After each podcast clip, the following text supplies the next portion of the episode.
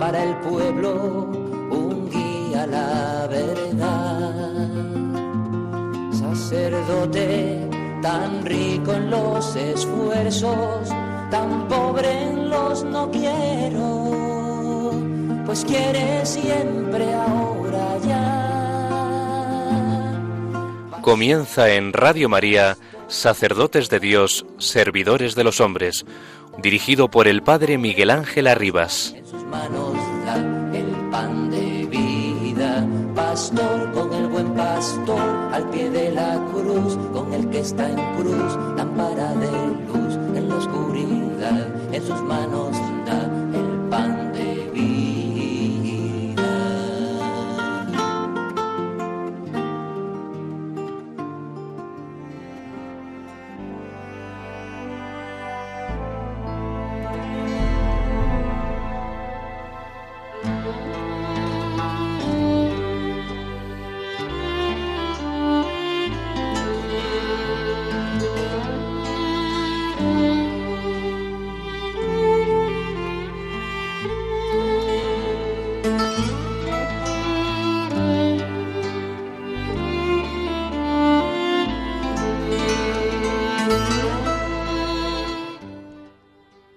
La Iglesia tiene una forma muy determinada de vivir y de obrar. Reunidos, unidos, en comunión, caminando juntos y participando todos en la misión evangelizadora. Recordamos lo que nos dijo el Papa Francisco en su discurso de conmemoración del 50 aniversario de la institución del Sínodo de los Obispos. El camino de la si- sinodalidad es el camino que Dios espera de la Iglesia del tercer milenio. Es dimensión constitutiva de la Iglesia.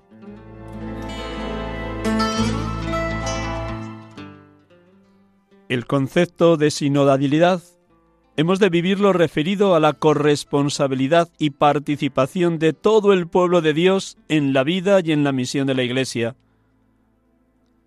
La sinodalidad nos muestra y nos alienta a no olvidar el carácter peregrino de la Iglesia. Se trata de ver al pueblo de Dios que ha sido convocado entre las naciones.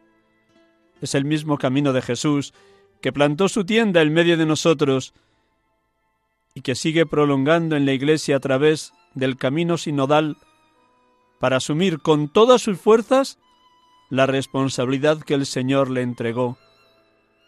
Anunciar a todos los hombres el Evangelio. ¿Cómo se realiza? A través del espacio de todas las iglesias locales, caminando al mismo tiempo y haciéndolo de forma sinodal, juntos, expresando y promoviendo la comunión.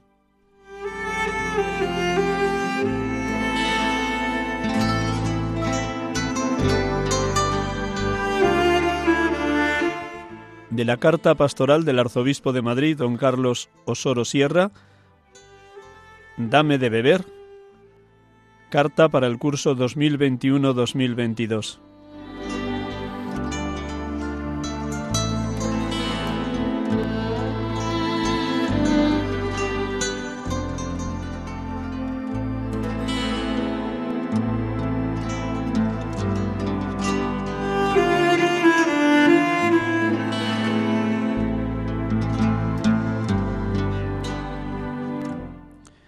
Buenas tardes, hermanos y amigos. Estamos aquí con ustedes en los estudios de Radio María, en el programa habitual de la tarde del domingo de 6 a 7, sacerdotes de Dios, servidores de los hombres, en este domingo vigésimo noveno del tiempo ordinario, 17 de octubre de 2021.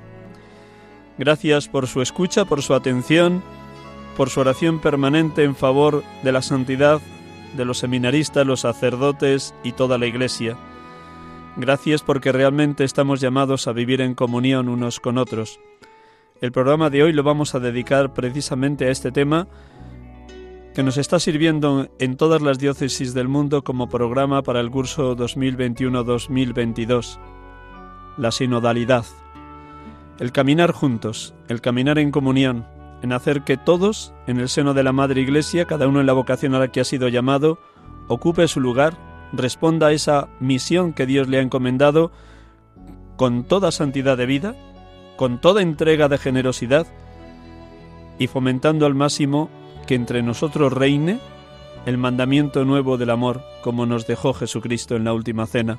En esto conocerán que sois mis discípulos, si os amáis unos a otros como yo os he amado. Hermosa tarea que tiene la Iglesia por delante. Hoy, en todas las diócesis, el obispo, su presbiterio, los consagrados y consagradas y los laicos celebraremos la Eucaristía, o ya ha sido celebrada esta mañana, para dar inicio en su fase diocesana este tema al que ha sido convocada toda la Iglesia por parte del Papa Francisco, promover al máximo el camino sinodal, el hacer que todos nos sintamos responsables y corresponsables en el seno de la Madre Iglesia, pueblo de Dios en marcha, cuerpo místico de Cristo, comunión de amor de la esposa del esposo, una esposa llamada a ser santa e inmaculada, por la sangre que el esposo Cristo ha derramado en la cruz, venciendo, derrotando definitivamente el pecado, la muerte y al mismo Satanás, y estando ya sentado a la derecha del Padre intercediendo por nosotros. Con este tema también tendremos oportunidad al final del programa de dialogar con un sacerdote que también en esta archidiócesis de Madrid está trabajando con toda dedicación a nivel parroquial, a nivel de presbiterio y a nivel de su arciprestazgo en este tema, en esta finalidad a la que hemos sido convocados por el Papa. Que la Iglesia sea una tienda de campaña siempre abierta a todos, porque si es Iglesia católica, es Iglesia como barca de salvación para toda la humanidad. Comencemos como cada domingo, escuchando el Evangelio, bellísimo hoy, y haciendo resonar en clave orante la palabra en cada uno de nosotros.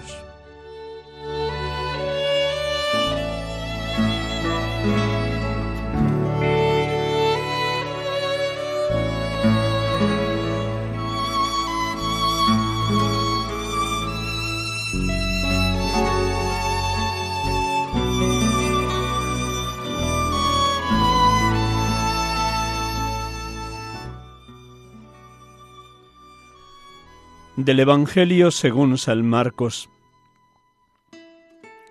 En aquel tiempo se acercaron a Jesús los hijos de Zebedeo, Santiago y Juan, y le dijeron, Maestro, queremos que nos hagas lo que te vamos a pedir.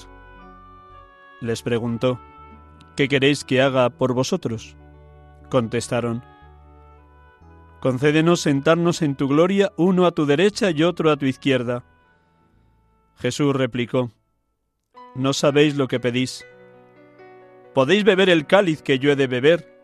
¿O bautizaros con el bautismo con que yo me voy a bautizar? Contestaron, Podemos. Jesús les dijo, El cáliz que yo voy a beber, lo beberéis, y seréis bautizados con el bautismo con que yo me voy a bautizar pero el sentarse a mi derecha o a mi izquierda no me toca a mí concederlo, sino que es para quienes está reservado. Los otros diez, al oír aquello, se indignaron contra Santiago y Juan. Jesús llamándolos les dijo, Sabéis que los que son reconocidos como jefes de los pueblos los tiranizan y que los grandes los oprimen. No será así entre vosotros el que quiera ser grande entre vosotros, que sea vuestro servidor. Y el que quiera ser primero, sea esclavo de todos. Porque el Hijo del Hombre no ha venido a ser servido, sino a servir y a dar su vida en rescate por muchos.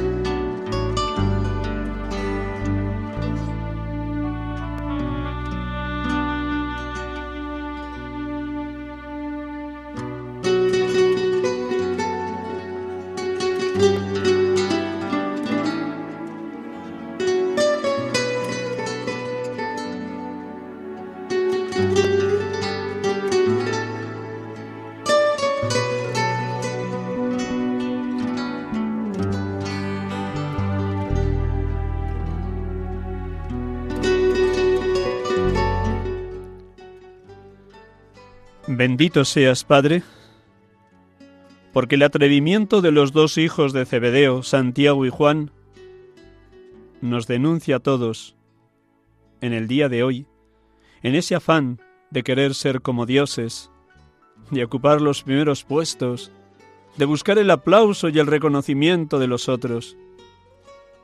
Perdón, Padre, por nuestra soberbia. Sabemos que todo viene de ti, que todo es puro don tuyo, que tu Hijo nos ha llamado y elegido por iniciativa suya. Pero queremos construir tu reino a nuestra manera, desde nuestros criterios. Queremos salvarnos por nosotros mismos y elevar nuestra plegaria a ti, sin contar con la ayuda y la intercesión del Espíritu Santo. Oh Padre, ¿Cuánto nos cuesta ocupar el último lugar y ser servidores de todos? ¿Cuánto nos cuesta, Padre? Perdónanos por tanta soberbia, vanagloria y autosuficiencia. Bendito seas, Cristo Jesús, porque eres el don perfecto del Padre en favor de la humanidad. Tú eres el Hijo del Hombre que no ha venido para ser servido, sino para servir y dar la vida en rescate por muchos. Bendito seas, oh Cristo, hermano y pastor, porque asumiste ser siervo del Señor, ese siervo anunciado por el profeta Isaías, el siervo de los siervos, que justificarías a muchos, porque cargaste en la cruz con los crímenes y miserias de todos nosotros, pecadores. Gracias, Cordero de Dios, porque fuiste triturado con el sufrimiento de padecer una muerte injusta e ignominiosa. Tú entregaste tu vida como expiación por el mal de todos nosotros. Bien nos dijiste, nadie me quita la vida, yo la doy libremente, tengo poder para darla y poder para recuperarla. Este es el mandato que he recibido de mi Padre. Gracias, Señor Jesús, por tu obediencia hasta la muerte y una muerte de cruz. Gracias porque en tu obediencia aprendiste a sufrir dando la vida. Gracias porque tus heridas nos han curado. El Padre, liberándote del poder de la muerte, ha hecho posible que los trabajos de tu alma vieran la luz de la resurrección. Y como hombre justo, hombre perfecto, te saciaras de la total e íntima comunión con el Padre en la acción permanente del Espíritu Santo en el seno trinitario. Gracias, Señor Jesús. Bendito y alabado seas, Espíritu de Dios, Espíritu de amor, porque nos colmas de ternura y verdad, de fortaleza y magnanimidad, cuando nos abrimos a tu gracia, a tu presencia amorosa, a tu bendición constante, cuando te invocamos con confianza para que sigas sobrando maravillas en cada uno de nosotros, en cada comunidad cristiana, parroquia, movimiento eclesial y en toda la iglesia. Así, con tu luz y con tu misión transformadora, seremos grandes si somos los servidores de los demás. Seremos los primeros si nos hacemos esclavos de todos. ¿Beberemos del cáliz de la entrega total hasta la muerte? Si antes tú nos colmas de tu infinito amor. Como llenaste de valentía y audacia a los mártires a lo largo de la historia de la Iglesia. Gracias, oh Paráclito, oh Consolador Divino, oh dulce huésped del alma.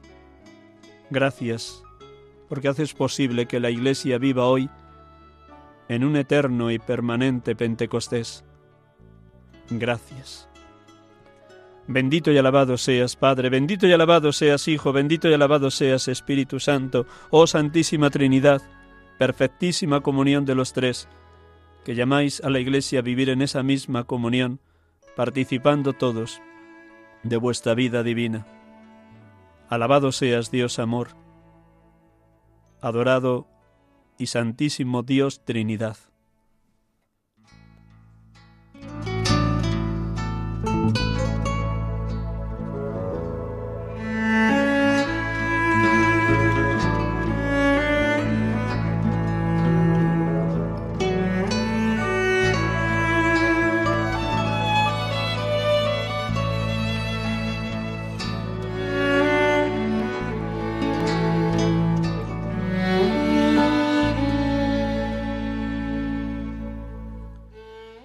Estamos con ustedes en Radio María, sacerdotes de Dios, servidores de los hombres, en esta tarde de domingo, domingo 17 de octubre 2021, domingo vigésimo noveno del tiempo ordinario, hablando del tema que nos convoca a todas las diócesis y a toda la Iglesia universal, en este tema que nos va a acompañar a lo largo de este curso 2021-2022, el Camino Sinodal, tal como fue inaugurado por el Papa Francisco, el pasado domingo en Roma y que hoy, en la mañana y en la tarde, en todas las diócesis también se inicia con una Eucaristía en torno al obispo como signo de comunión con su presbiterio, con consagrados y consagradas y laicos. Es bueno recordar, aunque sea muy brevemente, queridos hermanos y hermanas, para situar este tema, la insistencia que desde el inicio de su pontificado nos ha hecho el Papa Francisco, la Iglesia de ser una tienda de campaña puesta en medio del mundo, en salida permanente, en éxodo, sin instalarse en seguridades ni en recovecos que la tengan totalmente atenazada. La Iglesia de ser una gran familia de hijos de Dios con la puerta siempre abierta, una Iglesia universal, católica, porque la Iglesia es la barca de salvación de todos los hombres, recordando aquel texto de primera Timoteo 2.4 Dios quiere que todos los hombres se salven y lleguen al conocimiento de la verdad. Una iglesia misionera y evangelizadora porque el mandato de Jesús antes de la ascensión a los cielos sigue plenamente vigente. Id por todo el mundo y anunciad el Evangelio a todas las gentes, bautizándolas en el nombre del Padre y del Hijo y del Espíritu Santo, y enseñándoles a guardar todo lo que yo os he enseñado. Una iglesia que necesita permanente purificación para no anquilosarse, para no atarse a estructuras que la tengan atenazada. Una iglesia y por tanto cada cristiano, cada bautizado en permanente estado de conversión. Igual que aquella primera comunidad cristiana se reunió en el concilio de Jerusalén en el año 50 para discernir si era necesario o no la circuncisión a los cristianos procedentes del paganismo, Así también hoy la Iglesia consulta permanentemente a sus fieles por dónde ha de caminar para responder a los retos del mundo de hoy y al llamamiento misionero que desde siempre el Evangelio nos ha hecho.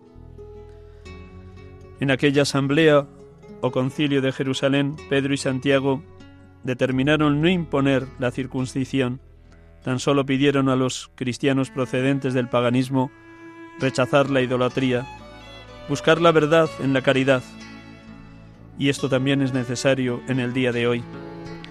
Necesitamos mucho diálogo, sabernos escuchar unos a otros, para que de la escucha, de la apertura a los signos de los tiempos y en especial en la luz que proyecta sobre nosotros la palabra divina, sepamos discernir por dónde quiere llevarnos a cada uno, el Señor y a toda la Iglesia en su conjunto discernimiento que requiere estar muy atentos a los signos de los tiempos, a las preguntas que nos lanza la sociedad de hoy, la cultura de hoy, y sin faltar a las raíces profundas que es el Evangelio y la tradición de la Iglesia, a la vez inseparablemente tener los ojos y los oídos muy atentos al clamor de tantos que se sienten hoy oprimidos de mil maneras.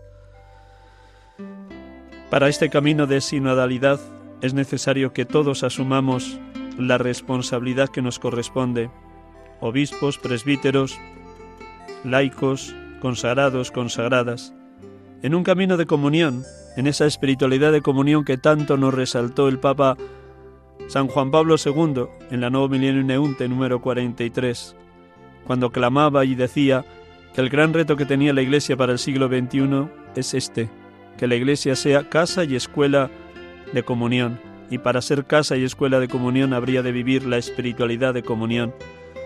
Espiritualidad de comunión que ya vivían los primeros cristianos tal como nos reflejan los sumarios del libro de los Hechos de los Apóstoles, o tal como nos canta maravillosamente San Pablo en el capítulo 12 de la primera carta a los Corintios.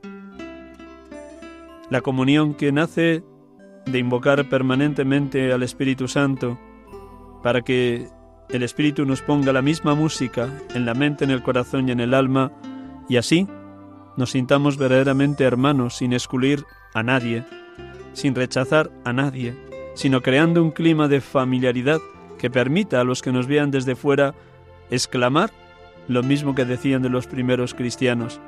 Mirad cómo se aman. Cuánto nos falta, hermanos y hermanas, para llegar a ser esa casa de comunión, para llegar a poder suscitar esa misma exclamación en aquellos que viven lejos de la Madre Iglesia. Mirad cómo se aman. O dicho de otra manera, es necesario que los cristianos en la familia, en la parroquia, en el movimiento eclesial al que estemos vinculados, en cualquier instancia o clima comunitario, es necesario que seamos escuela, casa de comunión. Porque sólo así la Iglesia será fecunda, una fecundidad que permitirá que la experimentemos como madre feliz de muchos hijos. Todos saben muy bien que es un sínodo. Un sínodo es la reunión de obispos convocados por el Papa para tratar un tema de actualidad, discernirlo a la luz de la palabra de Dios y ofrecer a la propia Iglesia y al mundo entero un camino de luz, de evangelización, de respuesta a las preguntas que hoy se hace la humanidad. Lo que el Papa nos propone para el próximo sínodo es que todos asumamos este estilo de vida, esta manera concreta de ser cristianos, que significa asumir nuestra corresponsabilidad en el seno de la Madre Iglesia. Ante la nueva cultura, la Iglesia necesita también un nuevo modelo de estar presente en el mundo.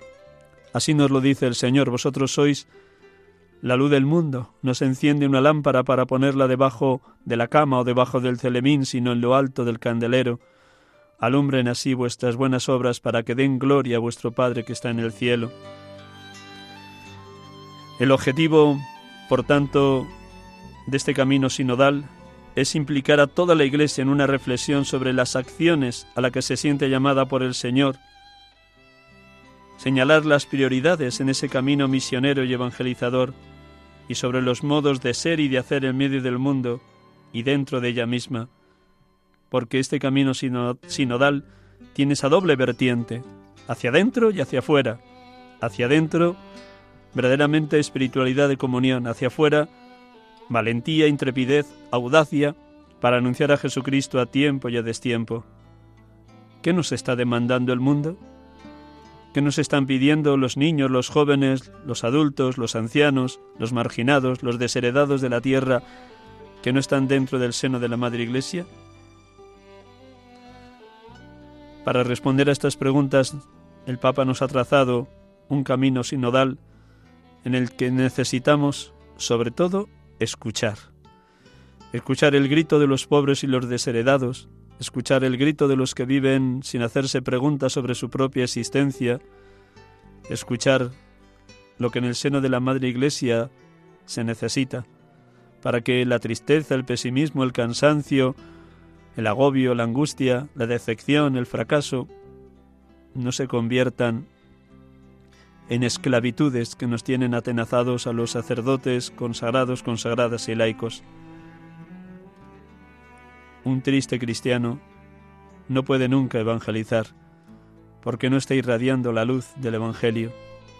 Si por algo se notaba la presencia de Cristo resucitado en aquella comunidad cristiana, o en las mujeres que fueron al sepulcro, o en los dos de Maús, o en los apóstoles que estaban pescando en la segunda pesca milagrosa, eran los efectos que producía la resurrección de Cristo, la paz y la alegría. También nosotros seremos signos de que Cristo está vivo en medio del mundo y en medio de su iglesia, si todos respiramos, transpiramos, paz y alegría. Paz y alegría como frutos de estar inundados de la fuerza del Espíritu Santo. Paz y alegría aun en medio de las dificultades que nos toque vivir o sin sabores o las pequeñas o grandes cruces de la vida cotidiana, familiar o eclesial. Paz y alegría porque el amor es más fuerte que la muerte. El amor es más fuerte que nuestras tristezas, cansancios, angustias y agobios. Con razón nos decía el Señor, y lo escuchábamos antes de ayer en el Evangelio de la fiesta de Santa Teresa de Jesús, Venid a mí todos los que estáis cansados y agobiados, y yo os aliviaré. Cargad con mi yugo y aprended de mí que soy manso y humilde de corazón, y encontraréis vuestro descanso. Sí, este camino sinodal tiene un verbo esencial, escuchar. Escuchar al mundo, escuchar a la gente, escuchar a los alejados, escuchar a los ateos, pero también escucharnos unos a otros de una manera amable y amigable en el seno de las distintas comunidades eclesiales, sea vida consagrada, parroquia, movimiento, familia o cualquier otro grupo o instancia eclesial. Si somos pueblo de Dios en marcha, en camino, necesitamos tener los oídos muy atentos y los ojos muy abiertos en esa escucha de unos para con otros y de una escucha también a los que viven lejos. La Iglesia de tomar conciencia de sí misma para profundizar en los retos que la humanidad y Dios proponen a los que estamos bautizados. Hemos de profundizar en una eclesiología de comunión, la Iglesia como pueblo de Dios en marcha, y ello reclama, requiere tanto la conversión personal como la conversión de las estructuras de pecado que nos tienen atenazados. Una comunión que sea afectiva y efectiva. Lo afectivo es lo efectivo. Una conversión que se nota que vivimos cada vez más los tres consejos evangélicos, pobreza, castidad, obediencia, porque también estos tres consejos evangélicos no solo son para consagrados y consagradas, sino también para laicos, tanto en la vida matrimonial como en la vida de compromiso eclesial o social, como por supuesto para los presbíteros, los sacerdotes, pobreza, obediencia y celibato. Porque sólo así, transparentando a Cristo, humillándonos como dice Juan Bautista, es necesario que yo mengüe para que Él crezca, seremos creíbles podremos anunciar a tiempo y a tiempo el valor inmenso del Evangelio, que tiene una permanente vigencia, y la Iglesia vive, como dije en la oración inicial, en un constante Pentecostés. Camino de la sinodalidad. Un camino que ahora se inicia en su fase diocesana, pero que está abierta a la participación auténtica y universal de todos los bautizados. Son muchos los retos y las preguntas que cada uno nos hacemos y se hace también el mundo de hoy. Si algo caracteriza la vida de un cristiano es la certeza de que Dios es un Dios misericordioso, siempre dispuesto al perdón, un Dios que no se cansa nunca de perdonar, un Dios que nos regala la fuerza, el vigor, el entusiasmo del Espíritu Santo, para que ese eterno Pentecostés nos saque a las calles, nos haga verdaderamente misioneros, pero despojados de todo. Y pido perdón por las veces que mi ministerio sacerdotal no refleja la pobreza, la obediencia y la castidad con la que vivió Jesucristo, su relación con el Padre, su relación con los apóstoles y discípulos, su relación con las multitudes que le escuchaban. Sí, la Iglesia necesita estar muy atenta al clamor de los pobres, de los no creyentes, de los alejados. Cualquier tema del momento actual es urgente ponerle al día. Si ya San Juan Pablo II cuando invitaba a la Iglesia a la nueva evangelización necesitaba la Iglesia nuevo lenguaje, nuevos métodos y nuevo fuego, nuevo entusiasmo, nuevo ardor, Así también podíamos traer esas tres palabras para la hora presente siglo XXI, 2021-2022 y los años que Dios nos tenga por delante. Nuevo ardor, nuevos métodos, nuevo lenguaje. Pero el fundamental, el que habla con una evidencia, es que seamos capaces de vivir la espiritualidad de comunión. Al inicio del programa les leía un fragmento de la carta pastoral del arzobispo de Madrid, don Carlos Osoro, para este curso 2021-2022, una carta titulada Dame de beber, donde comentaba el pasaje de Jesús en el encuentro con la samaritana. E iniciaba esa carta precisamente hablando de este concepto de sinodalidad. Y decía él, qué fuerza tiene la vida sinodal de la Iglesia, todos juntos, toda la Iglesia, todos en la iglesia como compañeros de camino, todos con el mismo amor del Señor a todos los hombres, dando la posibilidad que Jesús dio a la samaritana, pues ella pudo responderle después de experimentar su cercanía y también el regalo de su amor. Dame de beber. Nuestra iglesia diocesana, podríamos aplicarlo para cualquier iglesia diocesana, ha de dar testimonio de estar formada por hombres y mujeres libres, diversos, pero todos con el único deseo, afirmado desde la piedra angular que es Jesucristo y sobre las columnas que son los apóstoles, demostrar que somos parte de esa morada de Dios entre los hombres. ¿Qué fuerza tiene la Iglesia cuando la contemplamos guiados por el Espíritu Santo? Contemplemos así nuestra Iglesia diocesana. Es el Espíritu quien está en ella y quien la guía. La Iglesia particular, que unida a todas las iglesias particulares, forma esa iglesia que se difunde por toda la tierra y toma cuerpo, que no es una abstracción, que muestra su vida a través de las iglesias particulares y la quiere mostrar a través de nuestra iglesia diocesana. Descubramos cómo la sinodalidad hay una implicación entre communion fidelium, communion episcoporum, communion ecclesiorum, de tal manera que el concepto de sinodalidad es más amplio que el concepto de colegialidad, pues incluye la participación de toda la Iglesia. Una iglesia que vive de este modo el camino sinodal es una iglesia más participativa y corresponsable. La sinodalidad nos habla de un estilo particular que cualifica a la iglesia en su vida y en su misión, que busca estructuras y procesos en los que la naturaleza sinodal se exprese, realizando puntualmente algún acontecimiento donde la sinodalidad se manifiesta y se expresa.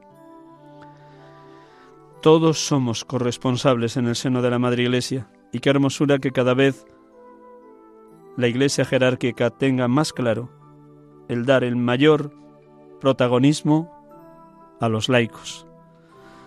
Por ello todos nos necesitamos.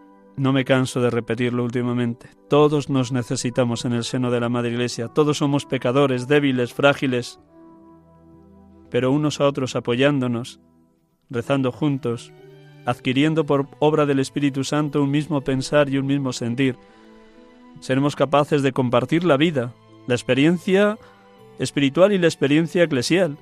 Seremos capaces de compartir los bienes, como lo hacían los primeros cristianos, vendían sus bienes y entregaban el importe de lo vendido a los apóstoles para que lo repartieran entre los más pobres y necesitados.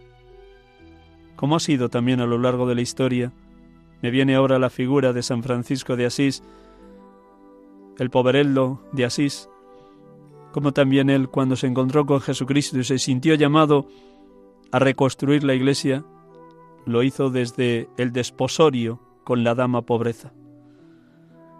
¿Cómo necesitamos despojarnos de tantas seguridades, de tantas estructuras que acartonan y frenan el dinamismo evangelizador de la Madre Iglesia? Se necesita un discernimiento muy fuerte en la hora presente para preguntarnos de qué necesitamos despojarnos, cómo vivir más el modo de sencillez, pobreza, humildad que vivían los primeros cristianos. Preguntas que todos hemos de hacernos. Por eso, hermanos y hermanas, es bueno que a lo largo de este curso 2021-2022 no dejemos de meditar una y otra vez el capítulo 12 de la primera carta a los Corintios, donde San Pablo compara a la Iglesia con el cuerpo humano. Igual que en el cuerpo humano todos los miembros se ayudan unos a otros, sufre con el que sufre y lloran con el que lloran, se alegran con el que se alegran, así también, en cualquier ámbito eclesial, hemos de respirar esa misma comunión, sintonía, empatía, amor sincero, entrega generosa de unos para con otros, mirando al otro como un regalo de Dios, porque todo lo bueno, grande, bello, amable, bondadoso que tiene mi hermano, es un regalo de Dios para mí. Dice San Pablo en 1 Corintios 12. Hay diversidad de carismas, pero un mismo espíritu. Hay diversidad de ministerios, pero un mismo Señor. Hay diversidad de actuaciones, pero un mismo Dios que obra todo en todos. A cada cual se le otorga la manifestación del Espíritu para el bien común. Y así, uno recibe del Espíritu el hablar con sabiduría, otro el hablar con inteligencia según el mismo Espíritu. Hay quien por el mismo Espíritu recibe el don de la fe, y otro por el mismo Espíritu el don de curar. A este se le ha concedido hacer milagros, a aquel profetizar, a otro distinguir los buenos y los malos espíritus, a uno la diversidad de lenguas, a otro el don de interpretarlas. El mismo y único espíritu obra todo esto, repartiendo a cada uno en particular como él quiere.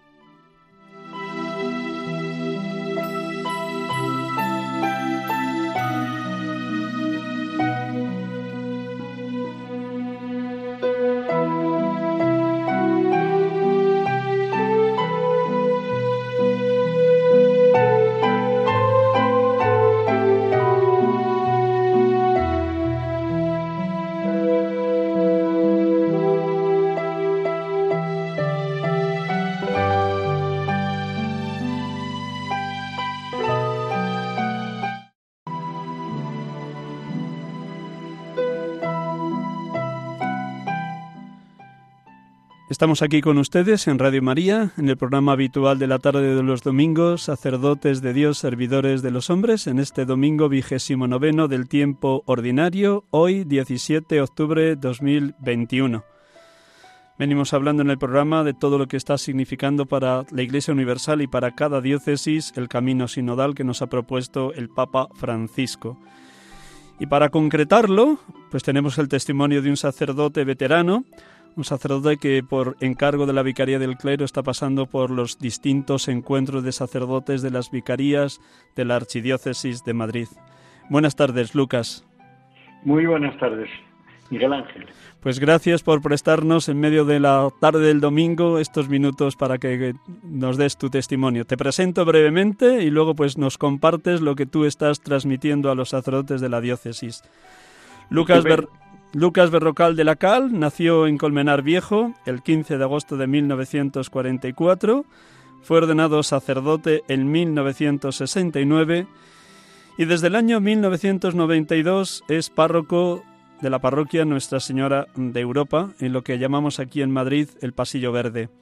Y él está viviendo su vida de pastor y de párroco en un deseo de verdadera comunión en el seno de su parroquia y por tanto viviendo muy a fondo que la parroquia sea un lugar de encuentro de todos y de trabajo de todos y responsabilidad de todos. Bueno, pues de verdad que muchísimas gracias. Bueno, ¿qué, ¿qué les estás comunicando a los sacerdotes en la vicaría donde has estado dando testimonio de este trabajo de camino sinodal? Pues mi, mi compartir es algo muy sencillo, porque yo no me he situado como, como un teólogo o como un pastoralista o como un teórico, eh, sino simplemente pues como un sacerdote eh, que está trabajando en una parroquia y que desde la parroquia eh, pues y desde el arciprestazgo de Delicias de Agape pues estoy compartiendo con mis compañeros de presbiterio y con los laicos y religiosos de mi parroquia pues algunas pequeñas reflexiones de lo que entendemos por lo que es el camino sinodal que nos presenta el Papa. En estos casi 29 años que llevas en la parroquia, ¿cómo has intentado que todos, laicos, consagrados, consagradas y el equipo de sacerdotes en los distintos equipos que han pasado por la parroquia, has intentado fomentar esta responsabilidad y corresponsabilidad de todos? Pues eh, eso es, algo mm, que, como ya decía hace muchos años eh, San Juan Pablo II, eh, es algo mm, que no es, meramente eh, organizativo o no son unas estrategias, y esto lo vuelve a repetir con mucha frecuencia el Papa Francisco, sino que es una espiritualidad, una manera de vivir la Iglesia. Esto lo decía de una manera muy bonita Benedicto XVI cuando inauguraba la quinta conferencia episcopal latinoamericana y del Caribe, eh, que precisamente el relator era el entonces arzobispo de Buenos Aires, Bergoglio. Y eh, el Papa Benedicto, con esa sabiduría y al tiempo con esa sencillez con la que explica las cosas, nos decía que este es el método con que actuamos en la Iglesia, tanto en las pequeñas asambleas como en las grandes. Si los jefes de la Iglesia, decía el Papa, discuten y se confrontan, pero siempre con una actitud de religiosa escucha de la palabra de Dios, movidos por el Espíritu Santo. Es decir, que como ya había dicho antes, Juan Pablo II no es una cosa organizativa, ni es una, una, propuesta de estrategia, sino que nace del vivir de la comunión dentro de la Iglesia. Hay un verbo que está insistiendo mucho el Papa, que es la escucha, escuchar. Y tú seguro que en los muchos años que llevas de ministerio, pues te ha tocado escuchar tanto escuchar la palabra de Dios, como acabas de decir, como la escuchaba María. María conservaba todas las cosas meditándolas en su corazón. Escuchar los signos de los tiempos, y tú viviste muy intensamente el Concilio Vaticano II y el posconcilio, y la escucha concreta a la gente de tu parroquia. ¿Cómo has vivido tu ministerio con este verbo? ¿O cómo has ejercitado la escucha en tu ministerio?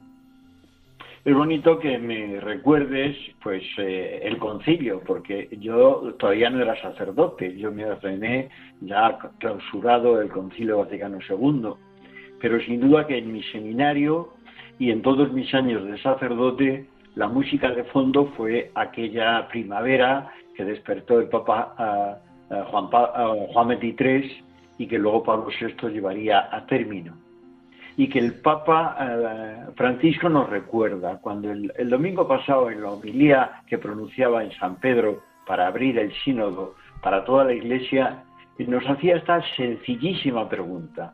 ¿Cómo estamos con la escucha? ¿Cómo va el oído de nuestro corazón? Y yo, en mi pobre y pequeña experiencia, lo primero y lo fundamental han sido dos cosas. Una, el que el equipo sacerdotal, y han pasado por, mi, parroquia muchos sacerdotes y de, muy distintos estilos, de muy distintas espiritualidades y edades, y lo que siempre hemos intentado, no lo hemos conseguido siempre a la perfección, unas veces de una manera más hermosa, otras pues con más, más limitaciones, es que mm, en la parroquia los, sacerdotes viéramos juntos, eh, y, empezando con, una convivencia, después con una oración común, y luego ya discutiendo, vislumbrando qué caminos eh, pues podíamos ofertar a, los miembros laicos y religiosos de la parroquia para organizar eh, un plan, un pequeñito plan pastoral. Es decir, que para mí la base, la primera base es el equipo sacerdotal, donde hay un grupo de curas que son capaces de rezar juntos, de también tener sus pequeñas eh, diversiones juntos y luego de dialogar mucho, de escucharse y desde las distintas sensibilidades abrirse a la acción del Espíritu, es algo básico, el equipo sacerdotal como dice el Papa Francisco, hacer sínodo es descubrir con asombro que el Espíritu Santo siempre sopla de modo sorprendente, sugiriendo recorridos y lenguajes nuevos. Y a nivel de ciprestazgo, ¿cómo has intentado también ser sembrador de unidad, de comunión, de trabajo en común, que no siempre es fácil, porque cada maestrillo tiene su librillo y a veces en los encuentros aciprestales puede haber también sus discrepancias. ¿Cómo has intentado sumar y no restar? Ahí, ahí está también un, paso importante, ¿eh? porque eh, los arciprestagos, y en concreto este arciprestago nuestro de Delicias y Legazpi, gracias a Dios, eh, son, han sido siempre y siguen siendo parroquias muy ricas, eh, tanto por, la, actividad como sobre todo por la vida de, los, de las comunidades cristianas eh, orientadas por los sacerdotes. Entonces, precisamente esta riqueza, a veces desde las distintas sensibilidades, pues ha supuesto mm, dificultades, dificultades, pero por encima de todo, Cuando nos hemos juntado los curas y cuando nos juntamos a rezar juntos, pues parece como si la mitad del camino se allanara. Y las distintas ideologías pues quedan en un segundo término.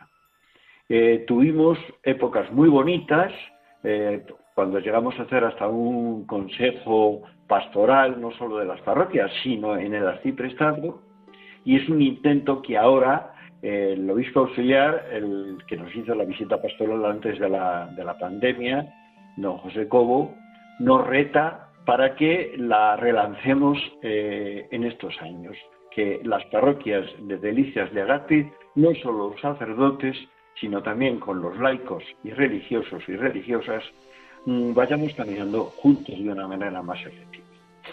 En estos años de párroco en la parroquia Nuestra Señora de Europa, ¿cómo has constatado la implicación de los laicos en las distintas tareas de evangelización, de catequesis, de cáritas, de liturgia o de grupos pequeños de matrimonios o de adultos? ¿O cómo has constatado también eh, el individualismo que en ocasiones mm, puede apoderarse también de, los laicos. Eh, sin duda que, una parroquia es una realidad muy rica, muy, muy compleja y muy variada. Y entonces hay que, hay que saber discernir y saber oler por dónde va el espíritu.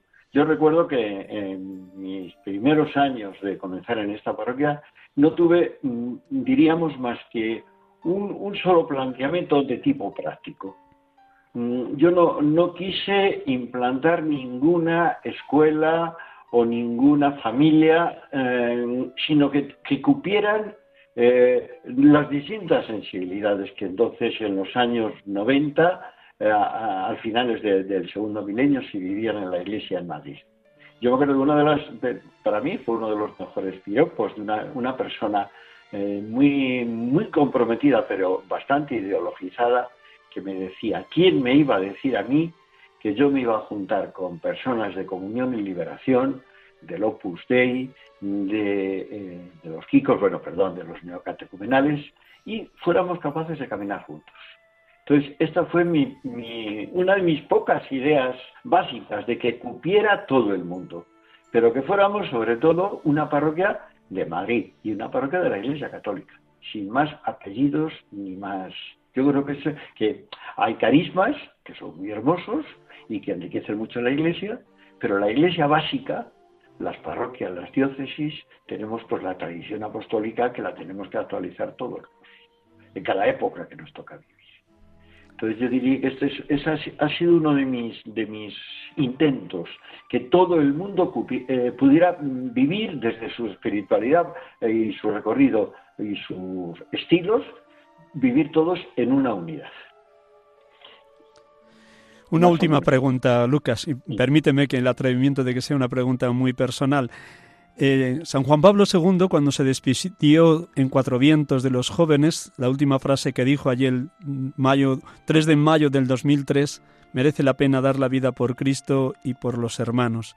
Eso traducido a tu vida en estos 52 años de ministerio, ¿cómo dirías hoy a, a los oyentes de Radio María que ha sido verdad y visible, que ha merecido la pena dar la vida por Cristo y por los hermanos?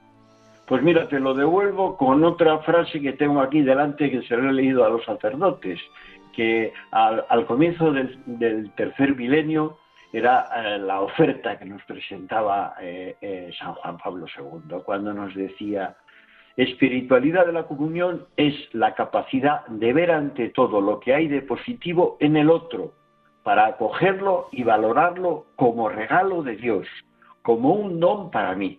Entonces la conversión a Jesucristo pasa por el hermano. Y yo sobre todo, y principalmente con los laicos, por supuesto, pero sobre todo con mis compañeros sacerdotes, el descubrir que son un don para mí y que es Jesucristo que me lo está regalando. Lucas, muchísimas gracias por este momento que nos has regalado aquí en Radio María. Que tengas una tarde muy dichosa y muy feliz. Seguro que tienes también algún momento de encuentro con otros hermanos sacerdotes en lo que queda de tarde. Y nada, que Dios te siga colmando de bendiciones en esa parroquia de Nuestra Señora de Europa y los muchos años que todavía el Señor te pida de servicio a su iglesia.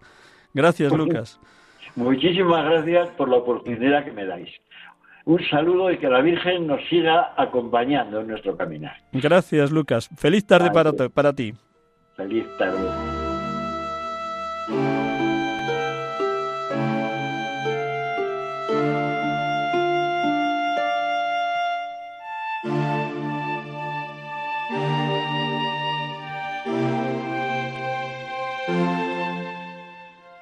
Hemos tenido la dicha de poder entrevistar, aunque sea brevemente, a Lucas Berrocal de la Cal, sacerdote de la Archidiócesis de Madrid, párroco de la parroquia Nuestra Señora de Europa desde el año 1992, que nos ha compartido con esa viveza que le caracteriza lo importante que ha sido la espiritualidad de comunión en sus años de ministerio y en especial en los distintos equipos de sacerdotes que han pasado por su parroquia y cómo ha trazado todos los caminos habidos y por haber, tanto a nivel espiritual como a nivel de viajes, a nivel de, de compartir tareas pastorales, para que la comunión entre los sacerdotes fuera lo que inspirara toda la realidad pastoral de esa parroquia y como ahora también él lo está compartiendo en las distintas vicarías, en los encuentros mensuales que hay de sacerdotes.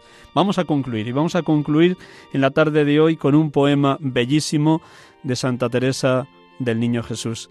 Teresa de Lisieux, para que ella, que oraba tanto por los sacerdotes, nos ayude también a nosotros a orar unos por otros, los que somos sacerdotes, y a orar unos por otros, laicos, consagrados, consagradas, presbíteros, seminaristas, obispos. Un instante para recogernos y concluimos con esta oración de Santa Teresa del Niño Jesús.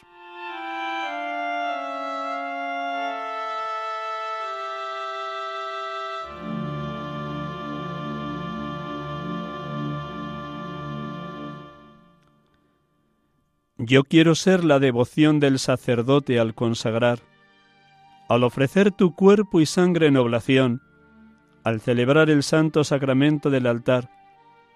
Yo quiero ser la devoción. Yo quiero ser el fuego que enardece el corazón de cada misionero que se lanza a proclamar la luz del Evangelio hasta el último confín. Yo quiero ser el fuego. Yo quiero ser el celo del profeta y del apóstol, para guardar fielmente el tesoro de la fe, para enseñar, iluminar y defender. Yo quiero ser el fuego. Yo quiero ser el pulso que da la vida al cuerpo místico y hacer llegar la sangre de Jesús a cada miembro, porque en el corazón de mi madre la Iglesia yo quiero ser el amor. Quiero ser el amor. Así puedo serlo todo profeta y misionero, apóstol y guerrero, mártir y sacerdote. Tú me has dado la llamada de poder serlo todo. Oh mi Jesús amado, yo quiero ser el amor, porque en el corazón de mi madre la Iglesia, yo quiero ser el amor. Amén.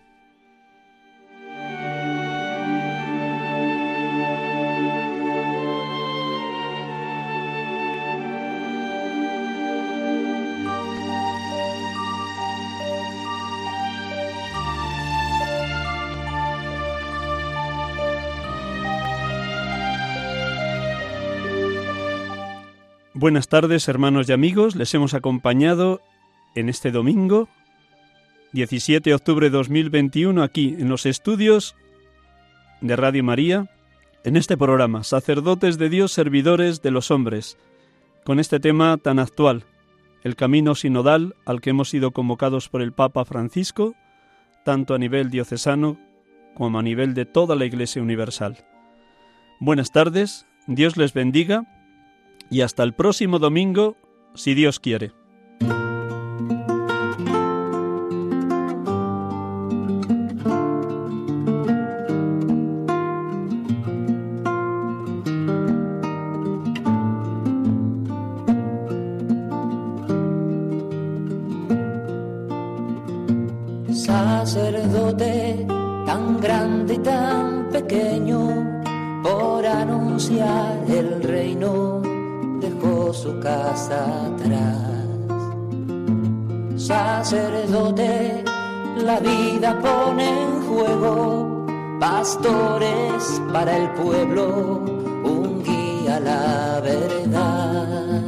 Acaban de escuchar el programa Sacerdotes de Dios, Servidores de los Hombres, dirigido por el Padre Miguel Ángel Arribas.